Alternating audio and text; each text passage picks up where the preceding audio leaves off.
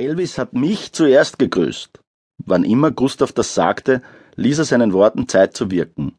Wenn ihn dann zu Fragezeichen gewordene Gesichter lang genug ungläubig angesehen hatten, legte er gemächlich nach. Natürlich nicht. That's all right, Mama. I ain't nothing but a hound dog, Elvis. Nicht die Hüften der Revolution, Elvis. Nicht der Colonel Barker, mein Doktor hat mir den Tod verschrieben und Graceland, Elvis. Nicht unser aller gefallener König, nein, leider, der nicht. Aber immerhin doch ein wahrer und leibhaftiger, richtiger Elvis. Nämlich Elvis Costello.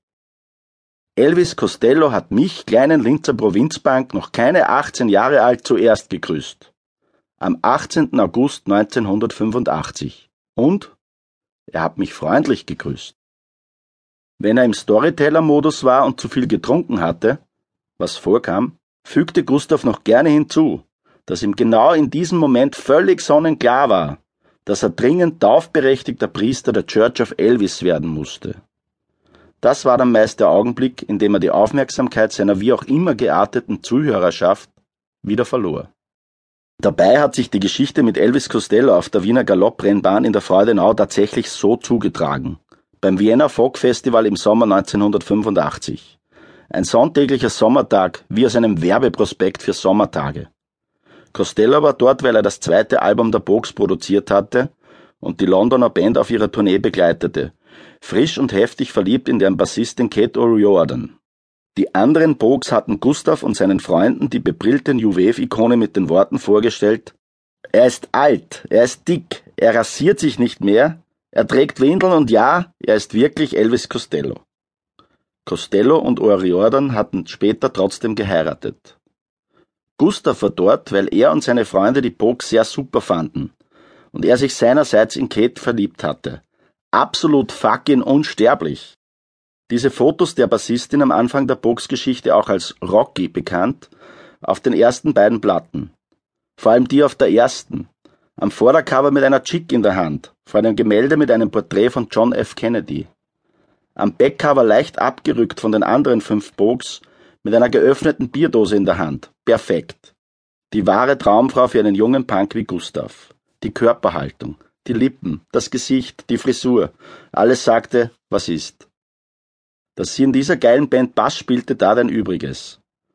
Als er sich mit Freunden den Live-Mitschnitt eines Münchner Konzerts der Bogs im bayerischen Fernsehen anschaute, geriet Gustav in einen wahren Gefühlstaumel befeuert von dem einen oder anderen alkoholhältigen Getränk und der aus der Schnittmenge von irischem Folk und städtischem Punkgeist beseelt und dringlich nach vorne preschenden Musik der Pogues, bedachte er seine persönliche Bassgöttin lautstark mit regelmäßigen Spider-Rufen. Da verwechselte Gustav Kate noch mit Spider Stacy, ihren Din Whistle spielenden Bandkollegen. Aber was sind schon Namen, wenn es um die eine wahre Liebe geht? Das bayerische Fernsehen war in Linz in vielen Haushalten ganz ohne technische Hilfsmittel wie eine Satellitenschüssel zu empfangen. Und selbst das bayerische Fernsehen war in dieser Stadt mehr Tor zur Welt, als es die beiden Fernsehprogramme des österreichischen Rundfunks je sein konnten. Die bildeten ein Grau und eine Beschränktheit ab, eine Enge und Gleichförmigkeit, die ohnehin vor der Haustür in deprimierendem Überfluss vorhanden waren.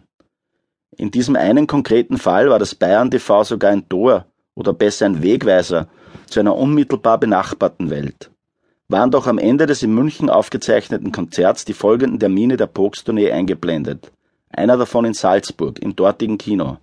Da müssen wir hin, sagte Gustav mit blinkenden Herzen in den Augen und erntete sofort allgemeine Zustimmung.